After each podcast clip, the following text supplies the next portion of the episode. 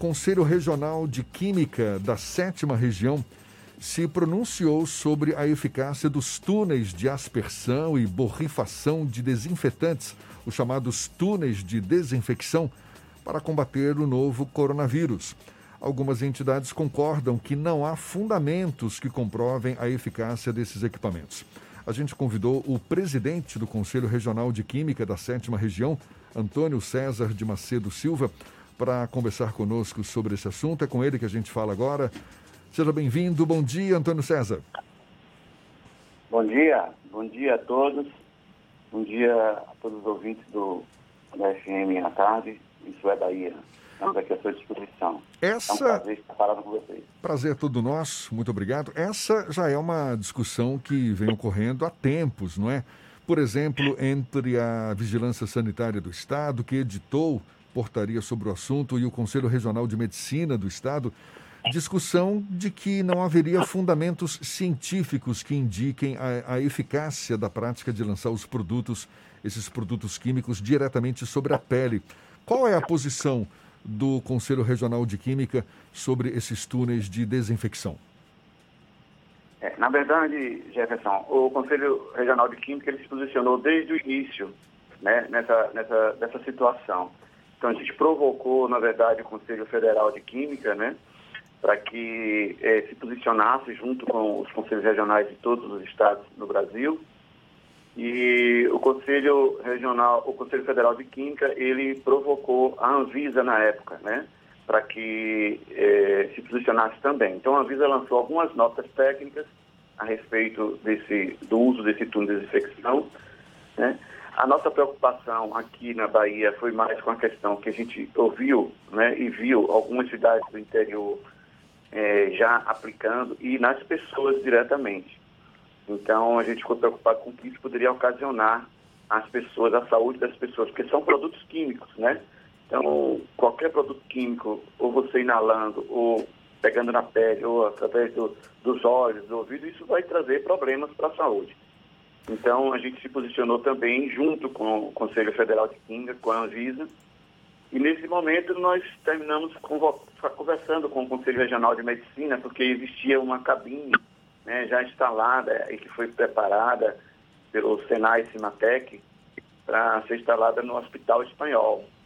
Né? Então, a gente também chamou um pouco a atenção com relação à questão, novamente, de, das pessoas que aconteceu? Nós fizemos uma, uma visita em conjunto com o CREMED, né, no Hospital Espanhol, verificamos que, de fato, é, é, assim, para os profissionais de saúde, é um equipamento que realmente pode ser aplicado, desde quando eh, atinge apenas os paramentos, né, e não atinge a pele, nenhuma parte do corpo. Porque realmente nós vimos que lá a, a atuação do profissional de saúde no fronte do Covid, né, ele realmente tem grandes possibilidades de infectar e ao tirar esses paramentos. Então, nós, ao, na, durante a nossa visita lá, no, através do nosso conselheiro, é, a gente conseguiu perceber que a aplicação em hospitais, em ambientes assim, internos, né, e que seja diretamente no, na, nos paramentos, nos EPIs, isso é de uso interessante. Mesmo assim, esse túnel, por exemplo, foi confeccionado pelo Senai, Cimatec, então a gente tem uma garantia que tem uma equipe técnica por trás fazendo e tal. Tá? Então, dizer... com, relação a, com relação a aplicar em pessoas, nós somos totalmente contra, não só pela não efetividade, mas também pela questão de trazer problemas à saúde às pessoas. Quer dizer que a discussão não é nem tanto sobre a, a, a eficácia desses túneis. Eles são eficazes uma vez que é, possam ser dirigidos a aos paramentos, não é, aos equipamentos e tudo mais. Mas é uma discussão em torno, então, da, dos prejuízos que ele pode causar à saúde das pessoas caso sejam aplicados diretamente na pele das pessoas. Exatamente. A nossa, com relação à eficácia, o Senai até que tem uma equipe lá é, que está, inclusive, estudando essa eficácia. Provavelmente ele vai ter em cima, porque assim, essas soluções que são usadas, elas atuam bem com relação ao Covid em superfícies inanimadas, né? Então já existe isso. Então, assim, mas para as pessoas, a gente não sabe o, o, que pode acontecer, porque quanto tempo vai precisar ficar, a concentração dessa solução E a gente viu também o seguinte, porque começaram algumas empresas a preparar essa, essa, essas cabines e as soluções sem o devido acompanhamento de um profissional da área química, né, responsável, por exemplo, na preparação da solução. Qual a concentração adequada? Entendeu? Qual a concentração real está sendo preparada? Isso pode trazer graves prejuízos se for mal preparada. Ou não trazer nenhuma eficiência se ela for muito diluída. Entendeu? Então tem os dois revés, né? É, quais são as eventuais consequências que uma pessoa pode ter se os túneis de desinfecção forem utilizados inadequadamente. A gente viu, principalmente no interior do estado, algumas empresas, inclusive, patrocinando supostos túneis de desinfecção no meio da rua. Quais são os impactos para a população que passa por esses túneis sem o devido acompanhamento técnico durante a instalação? Então, você pode ter vários efeitos à saúde, desde a irritação à pele, problemas oculares, a inalação vai trazer problemas respiratórios, qualquer que seja o produto. É, existe uma gama de produtos que podem ser aplicados, hipoclorito de sódio, quaternária de amônio e tal, mas todos eles são produtos químicos que vão trazer problemas à saúde, não tenho dúvida. Nós não temos dúvida. Inclusive, assim, é a recomendação da Anvisa, né? Tem notas técnicas, umas quatro, cinco notas técnicas da Anvisa que não deve ser aplicado em pessoas exatamente por causa dessa questão dos efeitos adversos à saúde das pessoas. Inclusive, assim, eu tive, é, recebi algumas empresas, né, que queriam, é, é, vamos dizer assim, instalar esses equipamentos nas empresas, e nós aconselhamos que não fizesse, porque isso traria problemas para a saúde e seria até um passivo trabalhista, porque certamente o profissional estaria adquirindo uma doença ocupacional, certo? Em função disso.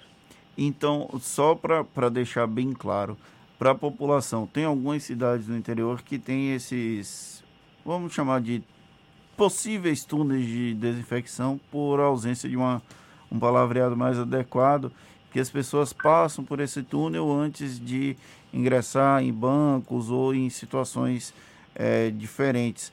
O senhor não recomenda que as pessoas utilizem esse equipamento, já que eles não estão devidamente acompanhados por profissionais técnicos da área de química, correto?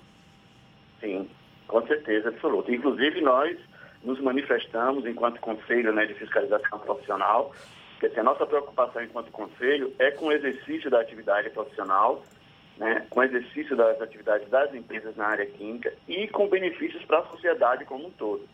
Então, nós fizemos vários ofícios para as várias prefeituras do interior, Inclusive, fizemos ofícios aqui para a Secretaria de Saúde do Estado, a Secretaria de Saúde do município, aqui de Salvador também, para que não aprovasse esse uso desses, desses túneis ou cabines de desinfecção para a população.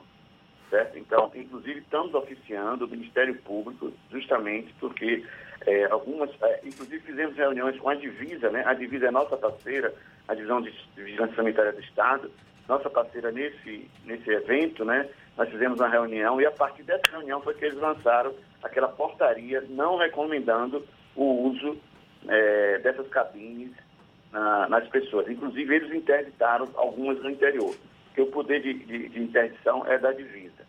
Ok? É, eu ia perguntar exatamente isso para o senhor, porque é, uma vez que possa de fato haver túneis sem o acompanhamento de um profissional técnico, de um, de um profissional da área, o Conselho Regional de Química ele não tem o poder de interditar esses equipamentos? Não, infelizmente a gente recomenda, a gente vai fazer uma, uma fiscalização, vai fazer uma autuação, mas a gente não tem o poder de interditar. O poder de interdição, o poder de polícia, né, entre aspas, seria da divisão de vigilância sanitária. E, e por isso nós fizemos essa reunião e depois dessa reunião, a, a, a, o pessoal da fiscalização da, da divisa se é, conscientizou e verificou, também já tinham essa posição, na verdade, e aí lançaram a portaria, né, para que é, impedisse essa instalação desses túneis. Antes mesmo da instalação desses túneis, sejam aqui no, em Salvador, na Bahia, no Brasil, a gente já via a instalação deles em países, não é? Onde o, a pandemia já estava num nível mais alarmante e tudo mais e tal. É o mesmo raciocínio ou, ou lá fora houve esse cuidado? Como é que o senhor analisa? Porque esses túneis de desinfecção não são exclusivos aqui do Brasil, não é? Não. É, inclusive lá fora, é, provavelmente existem alguns outros produtos, mas ainda assim a gente tem algumas restrições, né? Mesmo sendo lá fora, é, o ser humano, ele é ser humano no mundo inteiro. Então ele vai estar sofrendo reações adversas. Vocês imaginem o seguinte, é, por exemplo, o ano passado é, nós tivemos um problema com a, a água aqui, né? Só pra, é só para, dizer assim, a gente tem um exemplo didático. E a, a nossa companhia de saneamento teve que botar um pouco mais de cloro na água em questão das fortes chuvas. As pessoas, ao tomar banho em alguns bairros em Salvador, sentiram é, é, ardência na pele, nos olhos, isso com a concentração é, 100 vezes menor do que essas que são usadas no túnel, por exemplo. Entendeu? Então a gente é, não, não recomenda. E mesmo as de lá de fora, talvez tenha algum outro produto, tenha algum controle melhor.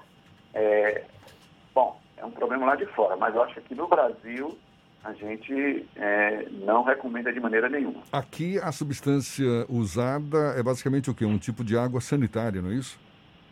Sim, a maioria das vezes sim. Mas tem também os quaternários de amônia, tem algumas pessoas que estão usando solução de água é, oxigenada, né, que a gente chama de peróxido de hidrogênio. Mas a maioria é a água sanitária diluída, né? E é aí que a gente fala da responsabilidade técnica, porque precisa de um profissional da área química para saber é, fazer essa preparação dessa solução, ter o controle sobre isso. Tá, tá certo. É, tá aí dado alerta, então. A gente agradece. É, inclusive, só, só complementando, inclusive, por exemplo, essas ações da prefeitura aqui de Salvador, por exemplo, de alguns interiores, na rua, né, que estão batendo aquelas soluções para desinfectar. A gente não tem nada contra, porque enquanto estiver batendo em superfícies inanimadas, não tem problema. A gente só se preocupa é que concentração estão usando, sendo usada. Existe um responsável técnico, a prefeitura está exigindo que tenha um químico a preparar essa solução. Essa é uma outra preocupação nossa, agora com essas soluções que estão sendo usadas nos, nos bairros, né, que estão mais atingidos aí com o Covid e que faz aquela limpeza nas praças, é, nos bancos e tal. A gente não tem nada contra se não estiver atingindo as pessoas. Agora a gente precisa saber quem é o profissional é, responsável pela preparação dessa solução. Será que a prefeitura tem essa preocupação? A gente não sabe. É o mínimo que se espera, não é? Que haja o cuidado necessário para para que não pro, provoque nenhum dano não é, à saúde das pessoas. A gente agradece mais uma vez ao presidente do Conselho Regional de Química da sétima região, Antônio César de Macedo Silva, conversando conosco aqui no Issa Bahia. Muito obrigado e um bom dia para o senhor. Tá, obrigado a vocês também pela oportunidade de a gente estar contribuindo para a qualidade de vida da população, da sociedade como todo. E muito obrigado a vocês pelo convite.